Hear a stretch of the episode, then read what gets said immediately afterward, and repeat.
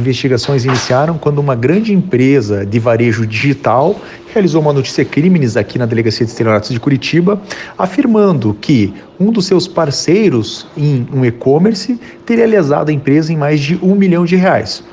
Além desse valor de um milhão de reais, a empresa teria é, lesado aproximadamente 700 consumidores é, distribuídos é, no Brasil todo. Estamos falando de uma empresa de renome no mercado, ou seja, os estelionatários se utilizaram da credibilidade da empresa para a prática de golpes.